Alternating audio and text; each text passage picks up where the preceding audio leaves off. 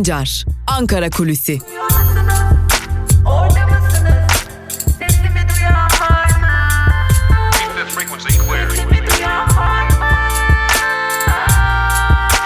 Özgürüz Radyo. Özgürüz Radyo. Özgürüz Radyo'dan ve Ankara Kulisi programının ilk bölümünden merhaba sevgili dinleyenler. Ben Altan Sancar. Hafta içi her gün olduğu gibi bugün de Özgürüz Radyo'da tekrar karşınızdayız. Ve her zaman olduğu gibi yine Ankara gündemini aktararak başlayacağız programımıza. İkinci bölümde ise gazete manşetleri ve günün öne çıkan yorumlarını sizlere aktaracağız. Ancak programımıza başlamadan önce küçük bir bilgilendirme yapmak istiyorum sizler için. Zira Özgürüz Radyo'nun kültür etkinlikleri sürüyor.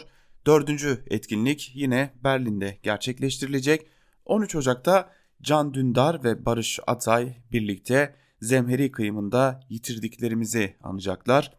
Can Dündar ve Barış Atay 13 Ocak'ta Berlin'de bir arada olacaklar ve Metin Göktepe, Onat Kutlar, Hrant Dink, Uğur Mumcu, Gaffar Okan ve Mustafa Supi üzerine derin ve uzun bir söyleşi gerçekleştirecekler.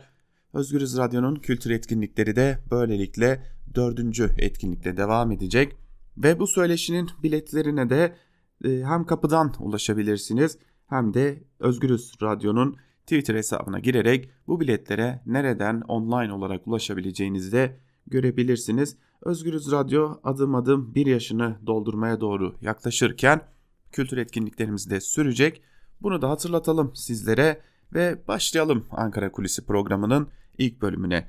Malum bugün aslında kritik bir gün. Rusya lideri Vladimir Putin Türkiye'ye gelecek. Ancak Vladimir Putin gelmeden önce sanırım vereceği mesajları verdi ve neredeyse görüşme artık pazarlık nasıl sürecek buna odaklanacak. Zira Rusya lideri Vladimir Putin Türkiye'ye gelmeden önce Şam'a uğradı. Şam'da Suriye Devlet Başkanı Beşar Esad ile bir araya geldi. Ve tabi şu ayrıntıyı da atlamayalım. Vladimir Putin Şam'da Suriye Devlet Başkanı Beşar Esad ile görüşürken yanında da en etkili kurmayları vardı.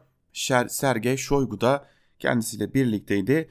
Tabi Vladimir Putin'in Türkiye'ye gelmeden önce sadece Şam'a uğraması değil aynı zamanda bir dönem AKP'nin neredeyse sloganı haline gelmiş olan ve Şam'da Emevi Camii'nde namaz kılacağız şeklinde adeta Suriye'deki iç savaşın en önemli kırılma noktalarından biri olarak da adlandırabileceğimiz o cümlede geçen Emevi Camii'ni de hep birlikte ziyaret etti Beşar Esad, kurmayları Putin ve kurmayları ile birlikte. Tabi bu mesajlar Ankara'da karşılık buldu sevgili dinleyenler. Putin gelmeden önce çok net bir mesaj vermiş oldu. Tabi sadece bununla da yetinmedi Rusya lideri Vladimir Putin ve gelmeden önce başka kararlar da alındı.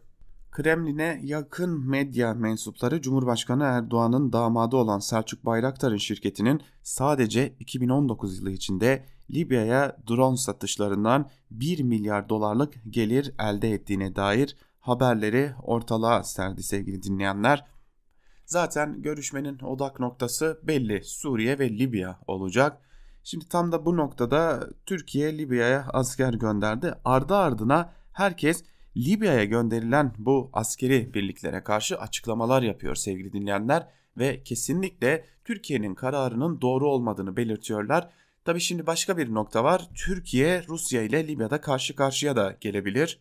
Rusya doğrudan sahada bulunmuyor. Askeri birlikler açısından sahada bulunmuyor ancak paralı askerleri orada Rusya'nın ve General Halife Hafter tarafında savaşıyorlar. Türkiye ise Müslüman kardeşlerin adeta bir türevi olan ulusal mütabakat hükümetini destekliyor. Rusya zaten uzun zamandır Türkiye'nin oraya asker göndermesinin doğru bir karar olmadığının defalarca altını çiziyordu ve gelirken tam da gelirken Libya'da Rusya'nın istemediği şekilde adımlar atılırken Vladimir Putin gelmeden Şam'a uğradı, Esad ile görüştü, Emevi Camii'ne uğradı ve oradan da fotoğraflar verdi. Tabi bu mesajlar Ankara'da karşılık buldu sevgili dinleyenler.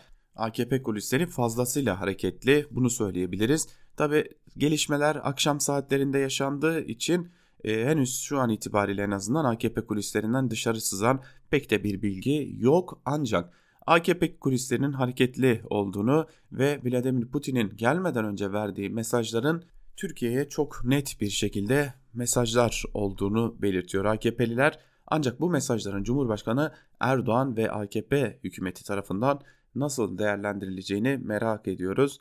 Ee, bugün bu konuyu öğreneceğiz. Aslında bugün ağırlıklı olarak bu konuya eğileceğiz.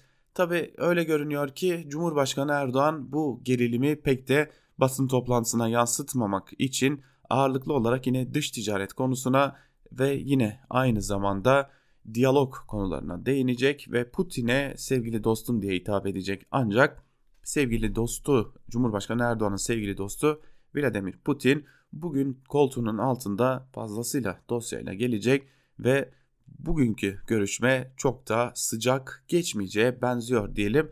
Bugünün en önemli gelişmesi olarak bunu bir köşede tutalım ve Ankara kulisinde ikinci bir konuyu da konuşmak istiyoruz sevgili dinleyenler sizlerle. Zira bu konuda aslında Türkiye açısından fazlasıyla önemli ancak bir türlü gündemde yerini bulamıyor. Biliyorsunuz Yeni Akit, Yeni Şafak gibi yayın organları AKP'nin yayın organları özellikle de Yeni Akit adlı yayın organı sık sık çocuk yaşta evliliklerin çok daha doğru tabiriyle söylersek çocuk istismarının meşrulaştırılması için yasal değişiklikler bekliyor ve bunları da e, evli olanların cezaevine atılmasını da aslında çocuk yaşta evlilik yapanların da erkeklerin cezaevine atılmasını da bir mağduriyet olarak dillendiriyor. Yine nafaka konusunda da AKP hükümetini adım atmaya zorluyor özellikle İslamcı kesimler. AKP hükümeti tam da çocuk istismarına af getirecek bu düzenleme için üçüncü defa harekete geçmiş durumda. Geçtiğimiz yıllarda da AKP hükümeti bu konuya ilişkin olarak iki defa adım atmaya çalıştı ancak kamuoyundan gelen yoğun tepkiler nedeniyle bunlar geri çekilmek zorunda kaldı. Bu defa üçüncü denemeye hazırlanıyor AKP ve bu defa bu düzenlemeyi bir paket halinde getirecek ve buna ikinci yargı paketi denilecek. İkinci yargı paketinin içerisinde çeşitli düzenlemeler var, olumlu, olumsuz düzenlemeler var. Ancak ikinci yargı paketi ne kadar tartışılır bilmiyoruz fakat ikinci yargı paketinin içerisinde yer alması beklenen kadınların yer almaması için de çok yoğun bir şekilde mücadele yürüttüğü bu konunun büyük bir tartışma yaratacağını söyleyebiliriz. Ancak AKP'nin şu ana kadar ki çizdiği profil öyle gösteriyor ki bu yasa tasarısı tekrar komisyona gelecek. Komisyonda ne gibi tartışmalar olacak onları yakından gözlemleyeceğiz. Fakat AKP bu defa da niyetli ve şu an itibariyle Türkiye'nin nabzını yokluyor. Çocuk istismarının, çocuk yaşta evliliklerin meşrulaştırılması için yani çocuk yaşta kızlarla evlenen erkeklere ceza affının getirilmesi için yeni bir düzenlemeye adım adım ilerliyor Adalet ve Kalkınma Partisi. İlerleyen günlerde de bu konuyu çok daha fazla konuşacağı benziyoruz diyerek Ankara Kulisi'nin ilk bölümünü burada noktalayalım. İkinci bölümde ise gazete manşetleri ve günün öne çıkan yorumlarıyla karşınızda olmayı sürdüreceğiz. Sizler Özgürüz Radyo'dan ayrılmayın. Bizler şimdilik küçük bir ara veriyoruz. O aranın hemen ardından da gazete manşetleriyle karşınızda olmaya devam edeceğiz. Lütfen Özgürüz Radyo'dan ayrılmayın.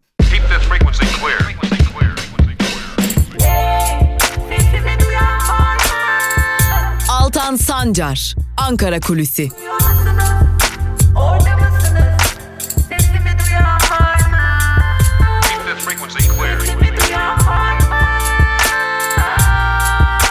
Özgürüz Radyo. Özgürüz Radyo.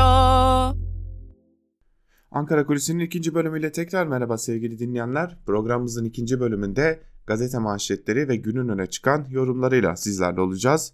İlk gazetemiz Cumhuriyet Gazetesi olacak ve Cumhuriyet Gazetesi'nin manşetinde hanımın çifti sözleri yer alıyor. Ayrıntılar ise şöyle.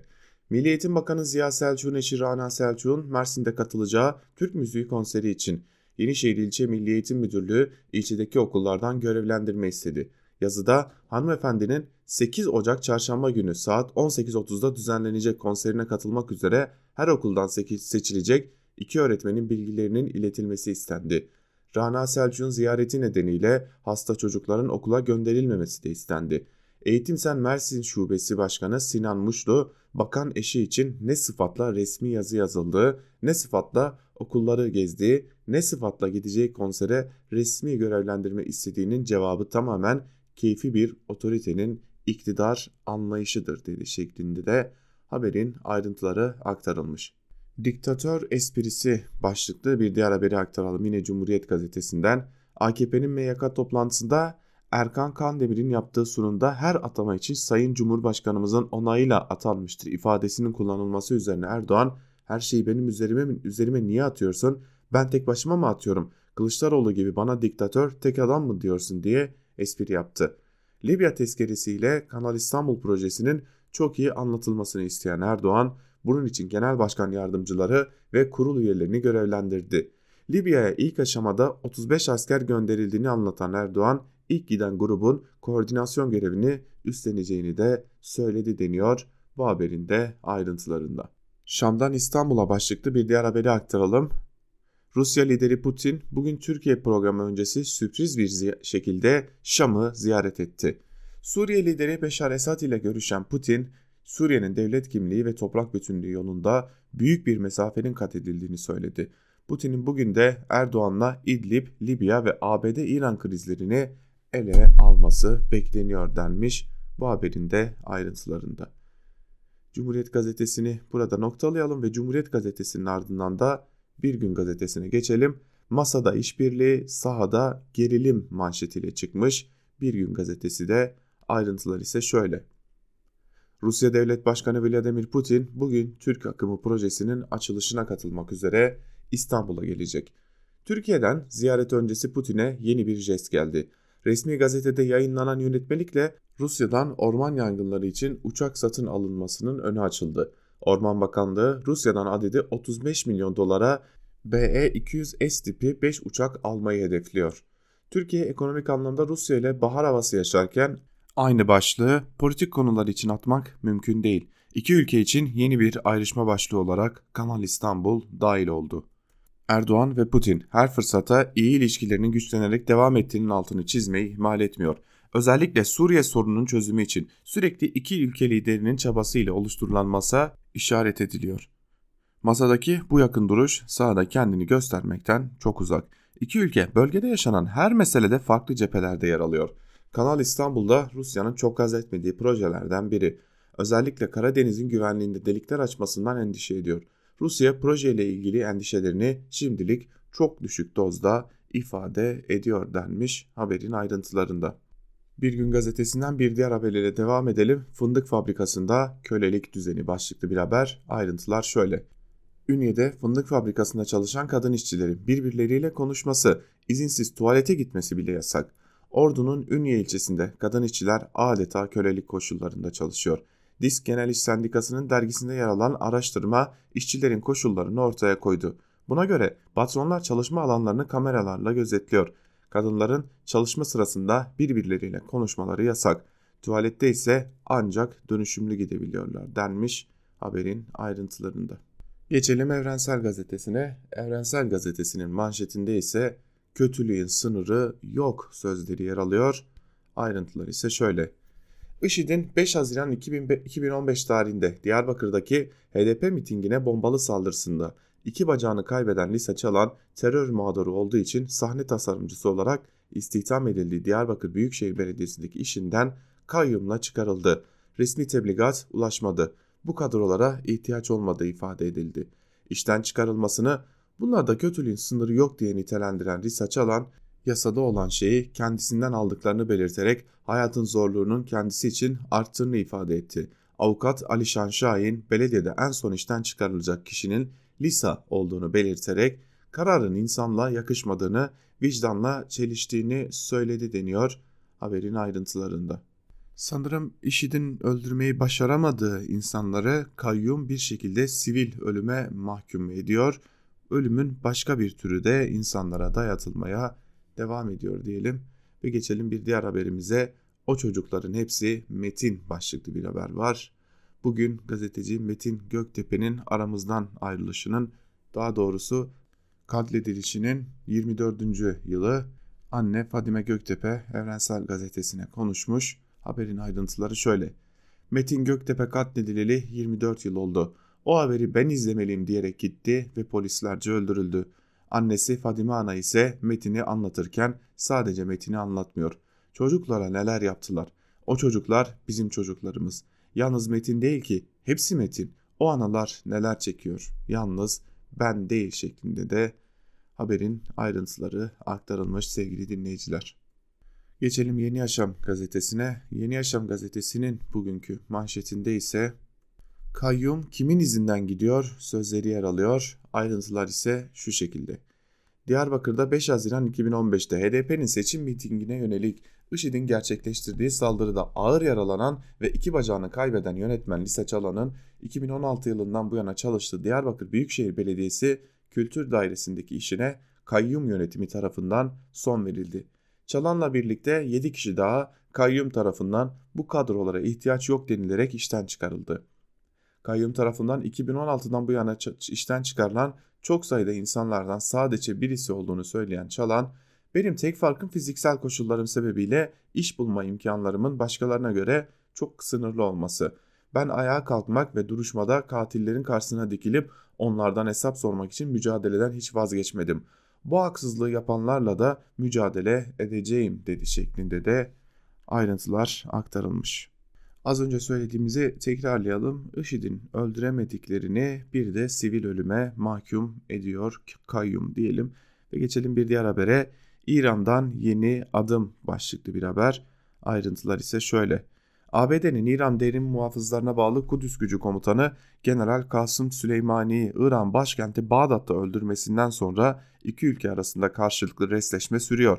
Misilleme yasası çıkaran İran Meclisi ABD Merkez Kuvvetler Komutanlığı ve buna bağlı tüm birlikleri terörist ilan etti.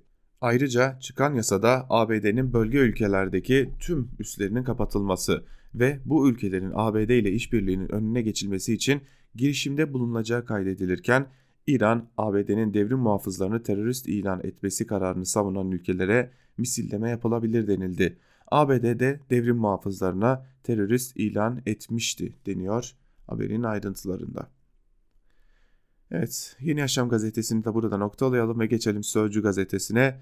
Sözcü gazetesinin bugünkü manşetinde ise Araplar Kanal İstanbul'da 300 dönüm arazi daha kapattı sözleri yer alıyor. Ayrıntılar şöyle. İktidarın ısrarla yapmak istediği Kanal İstanbul'daki rant kokusunu Araplar yıllar önce almış. Kuveyt, Suudi Arabistan ve Birleşik Arap Emirlikleri, Emirliklerinden 3 şirket arazileri kapmış. Arnavutköy'de el değiştiren bazı büyük arazilerle ilgili rakamlar şaşırtıcı. Kuvvetli Şurak El Ajdad şirketi 5 tapuda toplam 125 dönüm arazi satın almış. Suudi Süleyman El Muhadib 99 dönüm, Birleşik Arap Emirlikleri'nden Nora şirketi 79 dönüm kanal manzaralı araziye sahip. Bakalım daha neler çıkacak deniyor. Bu konu yine Çiğdem Toker gündeme taşımış. Bu yazıyı da ilerleyen dakikalarda günün yorumlarında sizlerle paylaşmaya devam edeceğiz. Zamcı Üniversitede derslere girmeyen hocaya maaş verdi deniyor bir haberin başlığında. Ayrıntılar ise şöyle. Öğrenci yemeğine yapılan zamla büyük tepki alan İstanbul Üniversitesi denetime takıldı. Sayıştay, üniversitede hiç ders vermeden maaş alan çok sayıda öğretim üyesi olduğunu belirledi deniyor haberin ayrıntılarında. Sözcü gazetesinin ardından da Karar gazetesine geçelim. Karar gazetesi popülist fiyasko söz manşetiyle çıkmış bugün. Ayrıntılarda ise şunlar yer alıyor. Uber'in Türkiye'ye gelişi rekabet oluşur hizmet artar dedirtmişti. Ancak taksiciler bu fırsatı değerlendirip eksiklerini giderme yöneleceklerine kısa vadeli çıkar hesabı yaptı. Seçim öncesi dönemde hükümetin sayıları daha çok olan sarı taksicilerden yana duruşuyla Uber kontak kapattı. Yanlış adımın sonucunu ise korsanın dönüşü oluşturdu. Akılcılıktan uzak popülist yaklaşımların çözüm değil problem kaynağı olduğunu gösterdi. Aradan geçen dönemde sarı taksiler ders almayınca vatandaş yeniden korsan taksiye yöneldi. Şoför esnafı gelinen noktayı hata ettik sözleriyle dile getirdi. Taksici, taksiler üzerinden somutlaşan çarpıcı tablo rasyoneliteye değil ranta odaklı kafanın Türkiye'ye her alanda zarar verebileceğini gösterdi siyasetten ekonomiye birçok alanda hakim olan anlayıştan sıyrılmak için adım atılması gerekliliği bir kez daha ortaya çıktı deniyor haberin ayrıntılarında. elinde sopalarla Uber şoförlerini kovalayıp darp eden taksiciler bu sonuca katlansınlar artık lütfen. Putin'in çantasında 3 kırmızı dosya başlıklı bir diğer haberi aktaralım sizlere. Erdoğan ile Putin Orta Doğu'nun patlama noktasına geldiği dönemde Ankara'da müzakere masasına oturacak. Dünyanın izlediği kritik zirvede Türk akım, İdlib ve Libya'ya ilişkin yol haritası şekillenecek. Bugünkü temasta Türk akım anlaşması, İdlib'deki saldırılar ve sınıra göçmen akını gündeme gelecek. İki liderin önündeki en sıcak dosya ise Libya olacak. Türkiye'nin askeri destek verdiği Trablus hükümetine karşın Moskova destekli Hafter'in ilerleyişiyle artan tansiyon her yönüyle değerlendirilecek. Erdoğan ile Putin'in makul mütabakat arayışıyla yürüteceği zirvenin sonucu bundan sonraki işleyişe ilişkin kodları da içerecek denmiş haberin ayrıntıları da. Yüce Divanı Tayyip Bey engelledi. Başlıklı bir diğer haberi de paylaşalım sizlerle. Davutoğlu'ndan 17 Aralık'a ilişkin açıklamalar bunlar. Gelecek Partisi lideri Davutoğlu dikkat çeken açıklamalarda bulunuyor. Gezi sırasında Tayyip Bey'i gençlerle görüştürmek için uğraştım, ikna edemedim. 17-25 Aralık FETÖ darbe girişimiydi. İtham edilen bakanların aklanması gerekiyordu. 3 bakanla Yüce Divan'la gönüllü gitme konusunda anlaştık. Ancak Tayyip Bey'in yapmayın dediği, dediğini öğrendim. Barış akademisyenleri bildirisi eleştirilerim oldu ama sonuçta fikir özgürlüğüydü. Tayyip Bey niye sert tavır almıyorsun adeta teröristleri savunuyorsun diye çıkıştı demiş Ahmet Davutoğlu. Herkes günah çıkarma dönemine girdi sanırım AKP'den koparak. Tabi AKP'den kopup günah, günah çıkarma dönemine girmiş olmak o günahlarda payınızın olmadığı anlamına da gelmiyor diyelim ve devam edelim. Geçelim Milliyet gazetesine. Milliyet gazetesinin bugünkü manşetinde ise enerji kavşağı sözleri yer alıyor ve manşetin ayrıntılarında ise şu cümlelere yer veriliyor. Azerbaycan doğalgazını Avrupa'ya taşıyan TANAP'ın vanasını geçen yıl sonucu açan Türkiye şimdi de Rus gazını Avrupa'ya ileterek stratejik hamlelerine bir yenisini ekliyor. Cumhurbaşkanı Erdoğan'la Rusya Devlet Başkanı Vladimir Putin tarihi proje Türk akımda bugün İstanbul'da vanaları açıyor. Rus gazını taşıyacak Türk akımın bir hattı Türkiye'nin doğal gaz tedariğini güvence altına alacak. Diğer hattı ise Avrupa'ya gaz iletimiyle Türkiye'yi kritik bir transit ülke haline getirecek.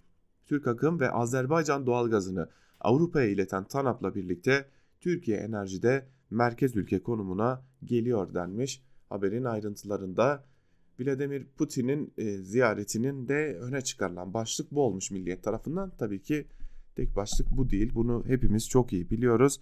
Bir yandan Libya konusu gündemimizde olacak. Daha önemli bazı konularda haliyle gündemde olacak sevgili dinleyenler.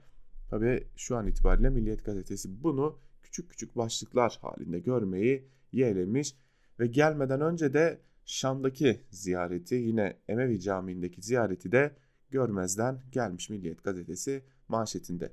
Geçelim Hürriyet gazetesine. Hürriyet gazetesi cenazede kabus manşetiyle çıkmış. Ayrıntılarda ise şu cümlelere yer veriliyor.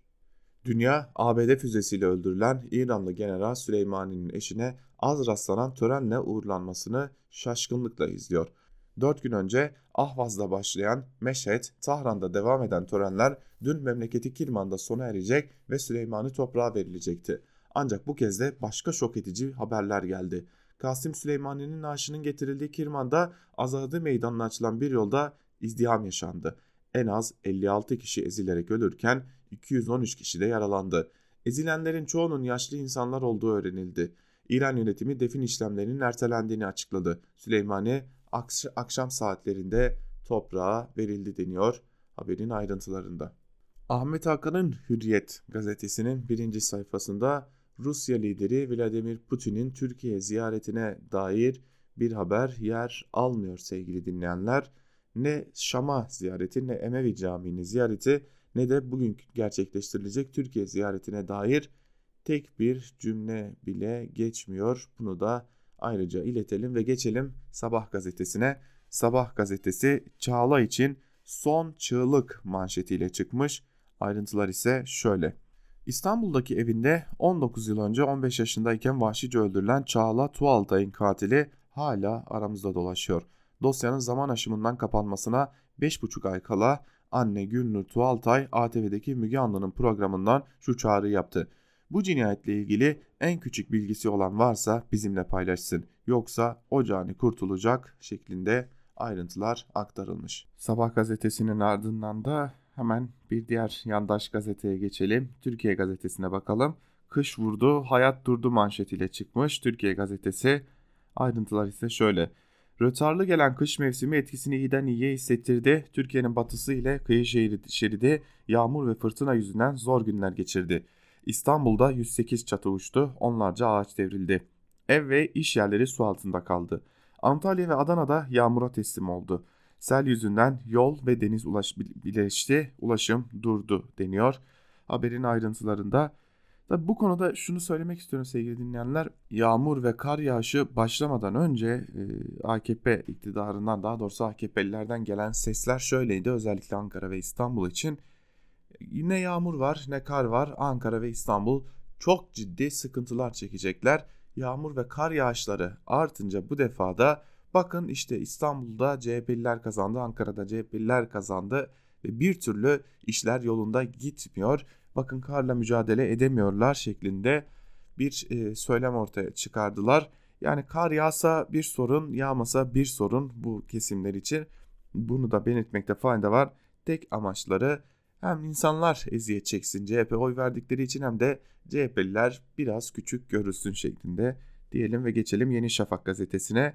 Yeni Şafak gazetesi Birleşik Arap Emirlikleri açık düşman manşetiyle çıkmış. Ayrıntılar ise şöyle.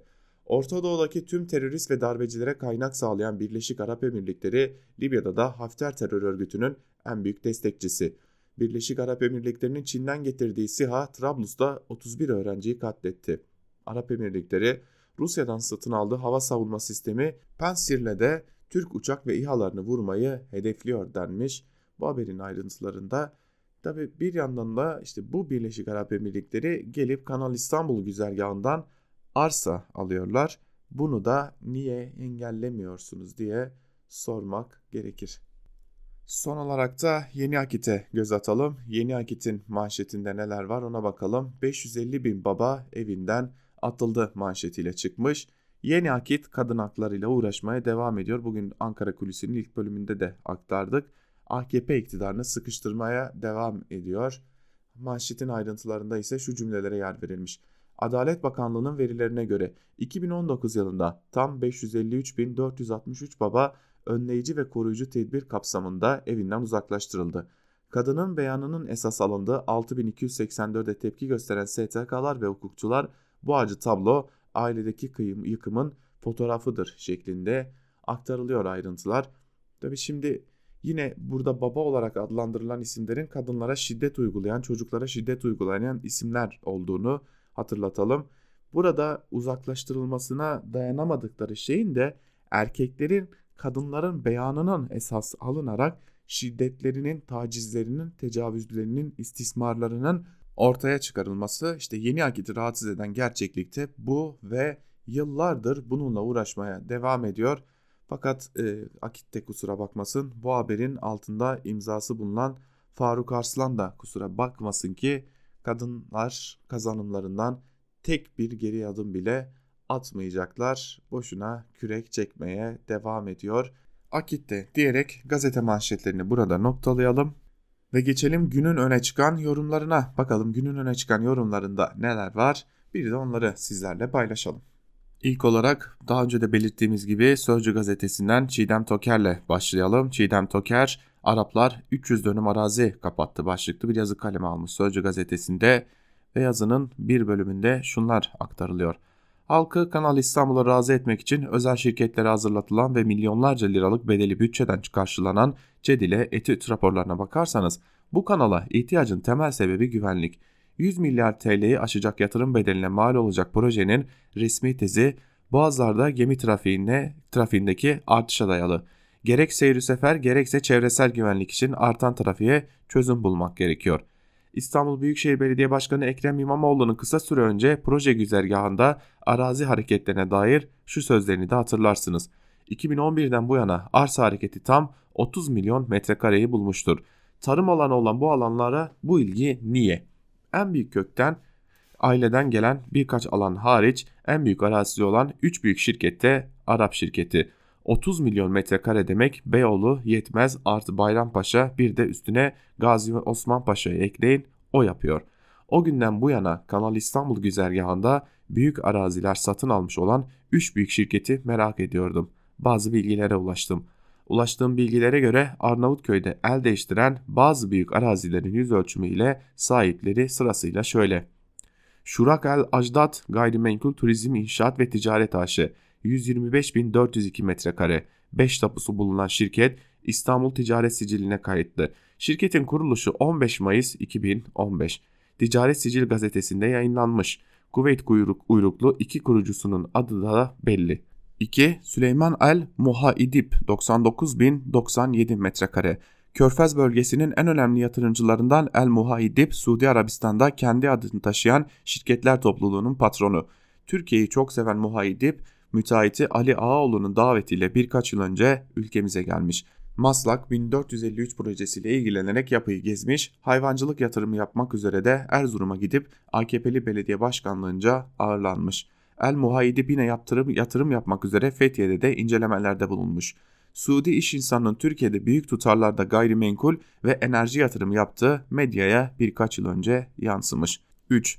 Nora Gayrimenkul, Turizm, İnşaat ve Ticaret AŞ 79.081 metrekare. Birleşik Arap Emirlikleri uyruklu ve adresi Dubai'de görünen şirketin sahibi Ahmet Humayit Matar Alyeter. Bu şirkette İstanbul Ticaret Sicili'ne kayıtlı. Şirketin kuruluşu 7 Temmuz 2017. Kuveyt, Suudi Arabistan ve Birleşik Arap Emirlikleri uyruklu 3 girişimcinin üçünün de ne tesadüftür ki Kanal İstanbul hattındaki Arnavutköy'de büyük araziler satın alması hep yazdığım gibi bu projenin iri kıyım bir emlak projesi olduğu tezini güçlendiriyor demiş Cidem Toker yazısının bir bölümünde. Geçtiğimiz günlerde Cumhurbaşkanı Erdoğan Babacan'ı hedef almıştı. Faizci demişti kendilerine. Buna dair de bir yazı var. Karar gazetesinde İbrahim Kahveci tarafından kaleme alınmış bu yazı. Yazının bir bölümünde ise şunlar aktarılıyor. Önce şu temel soruyu soralım. Faiz aram mı? O zaman neden bütün ekonomik çözümlerimiz kredi faiz ekseninde yürüyor? 2002 yılında gayri safi yurt içi hasılanın sadece %12'lerinde olan kredi borç oranı şimdilerde gayri safi yurt içi hasılanın %70'lerine niye dayandı? Kim bu kadar faizci kredici oldu? Şimdi sorumuzu biraz daha açalım. Faizin aramlığı yani günah oranı faizin oranına mı bağlı? Bu nedenle mi sürekli faiz düşsün baskısı yapıyoruz? Biliyoruz ki ucuzlayan mal yaygınlaşır. Yani faizin oranını düşürünce her yer faiz, her yer kredi borç ilişkisine giriyor. Nitekim yukarıda örneği gayri safi yurt içi hasıla oranları üzerinden verdik. Ali Babacan yüksek faiz düşük faiz meselesinde sadece rakamları vererek durumu izah etti. Merkez yönetim bütçesinden 2017 yılında 57 milyar lira faiz ödemesi yapılırken bu tutar 2020 bütçesinde 139 milyar liraya çıkıyor. Faize ödenen para artışı 3 yılda %144 artıyor. Sanırım Türk halkının vergilerinden faizcilere ödenen para 2008-2015 arası 7 yılda 50.7 milyar liradan 53.0 milyar liraya yükselirken acayip bir faiz lobiciliği yapılmış. 7 yılda devletin ödediği faiz giderini %4.4 arttıran faiz lobicisi ama sadece 3 yılda faiz giderlerini %144 arttıran yerli ve milli. Bir anekdot hatırlar mısınız? Türk lirası tahvil faizlerinin %7,5 olduğu dönemde Erdoğan danışmanları ile ülkenin Merkez Bankası Başkanı ve hazine ile o dönemde ayrı olan Maliye Bakanlarını yüksek faizle sorguluyordu. Geldiğimiz noktada ne mi oldu? Türkiye Cumhuriyeti Devleti geçen yıl dış, dış borçlanmada ABD dolarına %7.75 faiz verdi. Burada iki nokta önemli.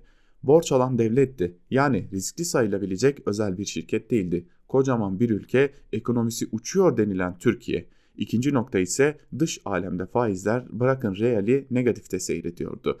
Hatta Avrupa'da eksi faiz vardı. İşte bu ortamda kocaman ve kıskanılan Türkiye Cumhuriyeti devleti ABD dolarına %7.75 faiz vererek dış borçlanmaya gitti. Ama asıl ilginç nokta bankaların masraf kesintisinde. Kamu bankalarının kredilerden alınan ücret ve komisyon gelirleri tam %66.1 artış gösterirken bankacılık hizmeti gelirleri %55.4 artış gösteriyor. Özel bankalarda bu artışlar %25.2 ve %31.3 seviyesinde kalıyor. Ve son nokta Kamu bankaları bunca gelir artışına karşılık net karlarını %25.3 geçen yıla göre düşürüyor. O zaman soralım. Sahi kim faizci diyor İbrahim Kahveci de yazısının bir bölümünde. Bir diğer yazımıza geçelim. Kemal Can'ın gazete duvardaki yazısı Yoksulluğun Reddiyesi başlıklı. Yazının bir bölümünde ise şunları aktarıyor Kemal Can.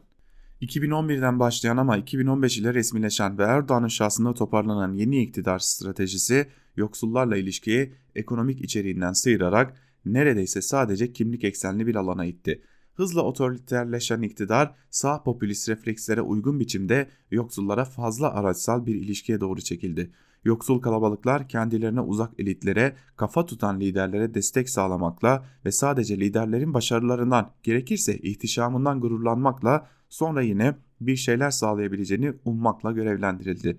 Sadece işaret edilen düşmanlarla ilgilenmeleri istendi. Ortada kan emen elitlerden alınıp yoksullara dağıtılan pek bir şey olmadığı gibi eski elitlerle ve yenilerle kaynak aktarma göze sokarak devam etti. Üstelik artık değil elitlerin elindekini almak, onlardan borç bulmak bile zorlaşıyordu.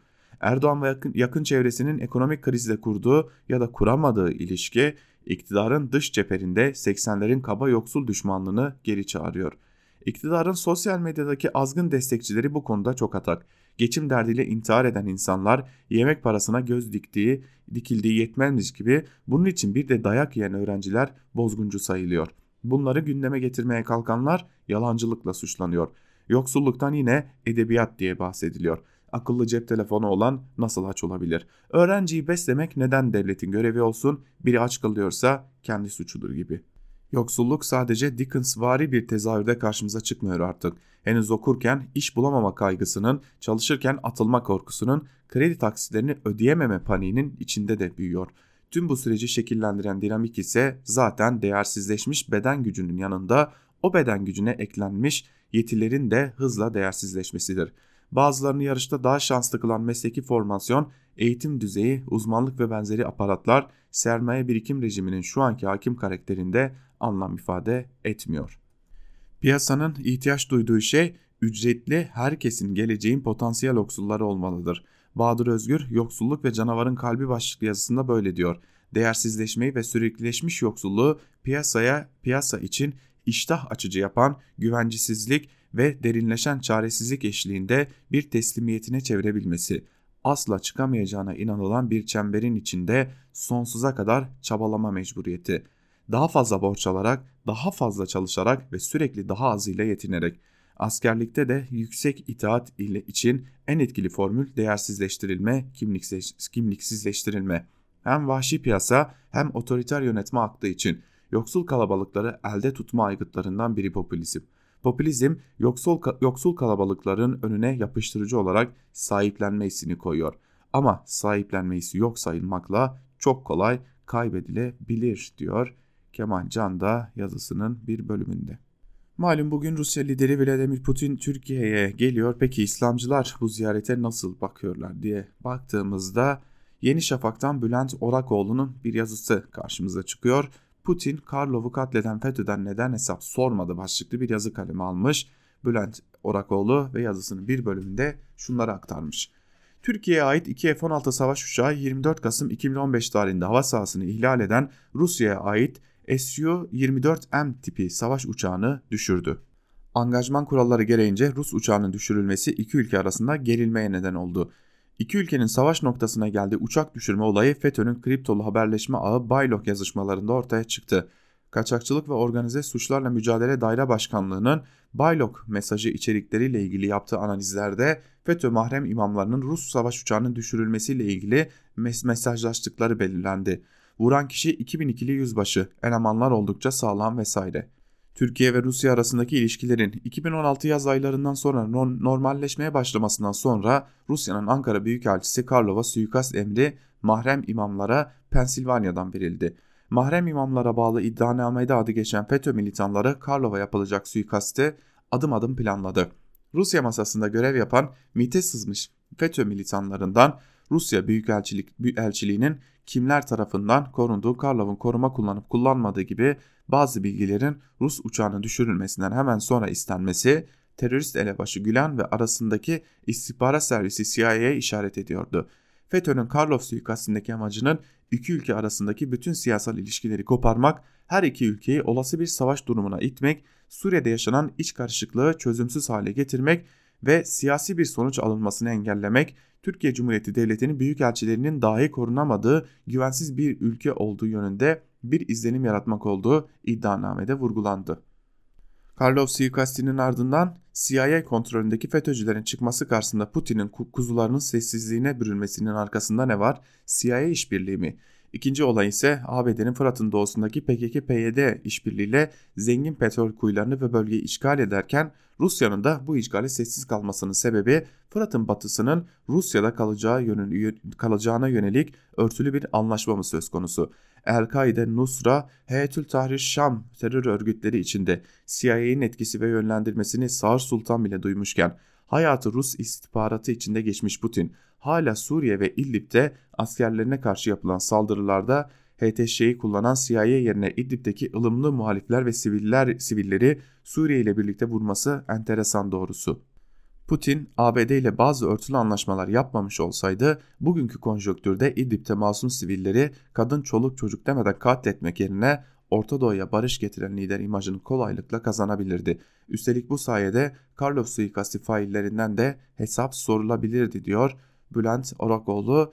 Adeta İslamcılar e, ABD ile Rusya'nın hiç görüşmediği, hiç konuşmadığı karşılıklı adımlar atarken dahi birbirlerine haberler verdiğinden yeni haberdar oluyormuş gibi davranıyorlar. Ancak Rusya ve ABD Suriye'de atılan her adımda birbirlerini haberdar ederek adeta bir satranç oynuyorlardı. Sanki İslamcılar da bundan yeni haberdar olmuş gibi davranıyorlar diyelim ve geçelim bir diğer yazıya Muharrem Sarıkaya'nın Habertürk'ten kaleme aldığı yeni partilerin ittifak gücü başlıklı yazısına. Yazının bir bölümünde Sarıkaya şunları aktarıyor. AKP cephesinde ağırlıklı olmakla birlikte Ankara'daki siyasi partilerin hepsinin radarında yeni partilerdeki hareket var. Tabanda yaratacakları etkiyi ölçmeye çalışıyorlar. AKP'de buna ilave olarak kadrolarıyla nedenli ilişki içinde oldukları sosyolojik tabanını hangi oranda kopardığıyla ilgileniyor. Hükümetin önemli aktörleri veya parti yöneticileriyle sohbetlerimde ise hep şu ifadeyle karşılaşıyorum. AKP'nin gücüyle kendilerini dev aynasında sanıyorlardı. Gerçekle karşılaşınca anladılar. Kurdular da ne oldu? Fos çıktılar. Sağda seçmeni ümitlendirecek bir etki yaratmadıkları tespitiyle de sağlamasını yapıyorlar. Ahmet Davutoğlu'nun Gelecek Partisi ve Ali Babacan'ın muhtemelen 17-31 Ocak tarihleri arasında bir tarihte kuruluşunu açıklayacağı yeni partisi için bunlar söylenebilir. Doğru tespitler de olabilir. Ancak unutulmaması gereken bir nokta var ki ilk kurulduklarında teşkilat işleri yüklerinin önemli bir bölümünü alır. CHP lideri Kılıçdaroğlu'nun deyimiyle ikiz doğan partiler bugün binasından atanacak il başkanına ve yönetimine kadar teşkilatlanmayı bir an önce tamamlamak için uğraş veriyor. Bu süreçte kurduklarının yıkılıp yeniden kurulduğu olaylara sıklıkla tanıklık etmeleri kaçınılmaz. AP'nin içinden çıkmış ANAP'ı, ister CHP'den çıkmış SHP'yi ele alın, dilerseniz en yeni örneği MHP'den kopup ortanın liberal sağında yerini sağlamlaştıran İyi Parti. Güçlü ana partiden kopan siyasi yapılar için sosyolojik taban oluşturmak zordur. Koptukları ana partiler kadar kardeşler arasında da çekişme üretir. Küsen, kızan, beklediği ikbalin gelemeyeceğini gören anında ötekine zıplar. Dolayısıyla yeni siyasi partiler eğer tekil olarak ele alınacaksa bunlara bakarak gelecek okumasında bulunmak kolaycılık olur. Çünkü yeni sistem partilerin tekilliğinden çok ittifaklarını önceliyor. Son seçimde tek milletvekili çıkarması olanaksız partiler ittifak sayesinde mecliste iki milletvekiliyle temsil ediliyor. Örneğin ilk çıktığında İyi Parti Akşener Hareketi olarak görülüyordu. CHP'nin önce milletvekili ardından da ittifak desteğiyle mecliste grup kurdu. Dolayısıyla partilerin tekil etkilerinin bugün bir önemi yok. Kaç olay ve konuda öteki partiyle aynı söylem birliğine ulaştığı, olaylara bakışında aynı tanıyı koyabildiği, önem kazandığı bir noktaya girildi ilerideki ittifak sinerjisinin de habercisi olan toplama e, enerjisi yaratacak bu efektlerdir deniyor yazısının bir bölümünde Muharrem Sarıkaya'nın. Trump ne umdu ne buldu başlıklı Mühtan Sağlam'ın gazete duvardaki yazısıyla devam edelim. Trump ile kabinesi ve İran cephesinden yapılan açıklamalar Türkiye, Rusya, Çin gibi ülkelerin tarafları itidale davet eden bir tutum almasına neden oldu. Öte yandan Trump kendinden emin bir duruş sergilese de BM üyesi bir ülkenin topraklarında yine BM üyesi bir ülkenin üst düzey yetkilisini öldürmesi ABD'nin beklemediği kadar sert eleştiriler almasına neden oldu. Nitekim hem topraklarında bilgisi dışında suikast düzenlenen Irak hem İran durumu BM'ye taşıdı. İran'ın bölgedeki en büyük düşmanı olarak anılan Suudi Arabistan ise bölgede güvenliğin ve barışın sağlanması çağrısını yaptı. Katar saldırının hemen ertesinde İran yollarına düştü. Durum incelendiğinde Körfez ülkelerinin tavrı ve tedirginliği İran'ı suçlamaktan çok uzak. Körfez ülkeleri neden böyle bir tavır aldı? AB neden İran Dışişleri Bakanı Cevdet Zarif'i Brüksel'e davet etti? ABD cephesinde Süleymani'nin öldürülmesi nasıl karşılandı? Trump'ın Süleymani'nin öldürülmesini yüksek bir başarı olarak sunması ABD kamuoyunda ve bölgede aynı biçimde karşılanmadı. Başta ABD müttefikleri olmak üzere bölgede pek çok ülke Süleymani gibi etkin bir ismin ortadan kaldırılmasının İran karşısında ellerini güçlendireceğini düşünüyor. Bununla beraber Süleymani'nin üçüncü bir ülkede ve o ülkenin bilgisi olmadan öldürülmesi ve Süleymani'nin bir terörist örgüt lideri değil, İran'ın resmi bir üst düzey yetkilisi olması kafaların karışmasına neden oldu. Washington ve New York'ta savaş karşıtı grupların sokaklara inmesi ve bu sayının gittikçe artması Trump'ın başına artan diğer bir gelişme. Trump söz konusu saldırıya karar verirken ne bekliyordu bilinmiyor ancak müttefiklerinin tavrına şaşırdığını söylemek lazım. Dışişleri Bakanı'ndan çok Trump'ın avukatı görüntüsü veren Mike Pompeo katıldığı bir canlı yayında Irak halkının Süleymani'nin ölümünü duyunca sevinçlere çok sevinçle sokağa çıktığını söyledi. Ancak Pompeo'nun söylediği görüntülere bakıldığında gösterici sayısının çok az olduğu da görülüyor. Özetle Süleymani'nin öldürülmesi, İran'ın intikam yemini etmesi, ölüm şekli ABD'nin neyi hedeflediği ve ne bulduğuyla ilgili sorgulamaya neden oluyor. Müttefikler yarın aynı durumun kendilerinin başına gelip gelmeyeceğini bilmiyor. ABD kamuoyu hala durumu anlamaya çalışıyor. AB için ise İran'ı nükleer anlaşmada tutmak için artık sağlam gerekçeler üretmek gerekiyor demiş Mühtan Sağlam'da yazısının bir bölümünde. Sağlam'ın yazısının ardından da son yazı olarak Evrensel Gazetesi'nden Fatih Polat'ın Metin Göktepe'de İstanbul Üniversitesi'nde yemek sorunu için eylem yapmıştı başlıklı yazısının bir bölümünü sizlerle paylaşalım. Metin'in gazeteciliğine ilişkin çok şey yazıldı. Onu bugün başka bir gelişmeyle daha hatırlatabiliriz. İstanbul Üniversitesi öğrencileri 3 öğün indirimli yemek hakkını ortadan kaldıran üniversite yönetimine karşı verdikleri mücadeleyi kazanımla sonuçlandırmayı başardılar.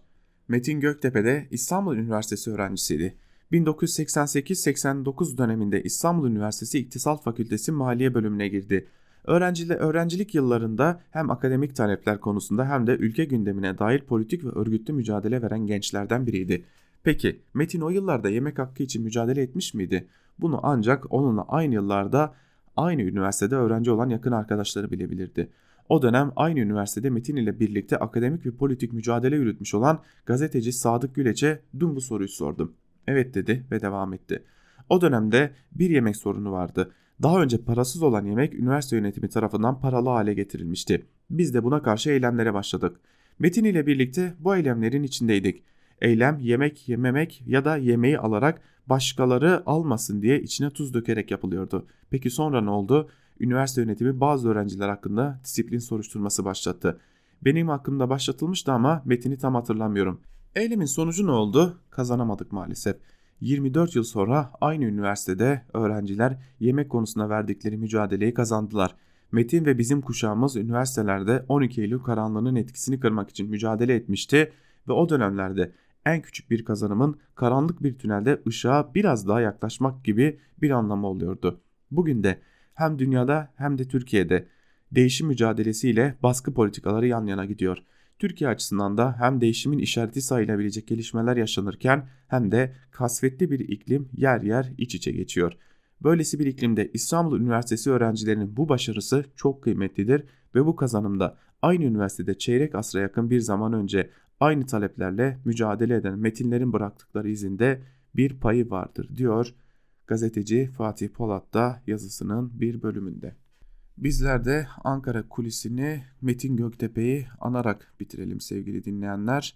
Gazeteci Metin Göktepe bundan tam 24 yıl önce İstanbul'da takip etmek için gittiği bir haberde gözaltına alınmış ve ardından da işkenceyle polisler tarafından katledilmişti.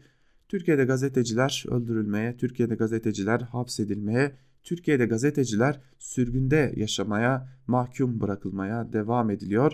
Türkiye tam anlamıyla artık açık bir gazeteci hapishanesi gibi ancak tüm bunlara rağmen işte bu hayatını kaybeden gazetecilik inancıyla yolunda yürüyen isimler için bizler de elimizden geldiğince gerçekleri sizlere aktarmak için Türkiye'nin içerisinden geçtiği bu karanlık ortamda bize ve tüm topluma dayatılan karanlığa inat bu yolda yürümeye devam edeceğiz. Bu sebeple de Metin Göktepe şahsında tüm yitirdiğimiz gazetecileri saygıyla anıyoruz. Bu yıl Ocak ayı içerisinde de birçok gazeteciyi anacağız. Yaşamını yitiren birçok gazeteci olacak ve biz de Özgürüz Radyo olarak bu karanlık Türkiye'nin karanlık dönemlerinde yaşamını yitiren gazetecileri almak için birçok etkinlik düzenliyoruz. Bu etkinliklerden biri de 13 Ocak'ta Berlin'de gerçekleştirilecek. Berlin'de Can Dündar ile Barış Atay zemheri kıyımını konuşacak ve 8, 8 Ocak'ta yitirdiğimiz Metin Göktepe'yi anacağız. Aynı zamanda 19 Ocak'ta katledilen Hrant Dink'i, 24 Ocak'ta katledilen Uğur Mumcu'yu, 11 Ocak'ta katledilen Onat Kutlar'ı, 24 Ocak'ta katledilen Gaffar Okan'ı ve 28 Ocak'ta katledilen Mustafa Supi'yi de bu etkinliklerle anmış olacağız diyelim ve Ankara Kulisi'ni burada noktalayalım. Günün ilerleyen saatlerinde haberleri aktarmak üzere ben Altan Sancar karşınızda olmayı sürdüreceğiz. Bizden şimdilik bu kadar. Hoşçakalın.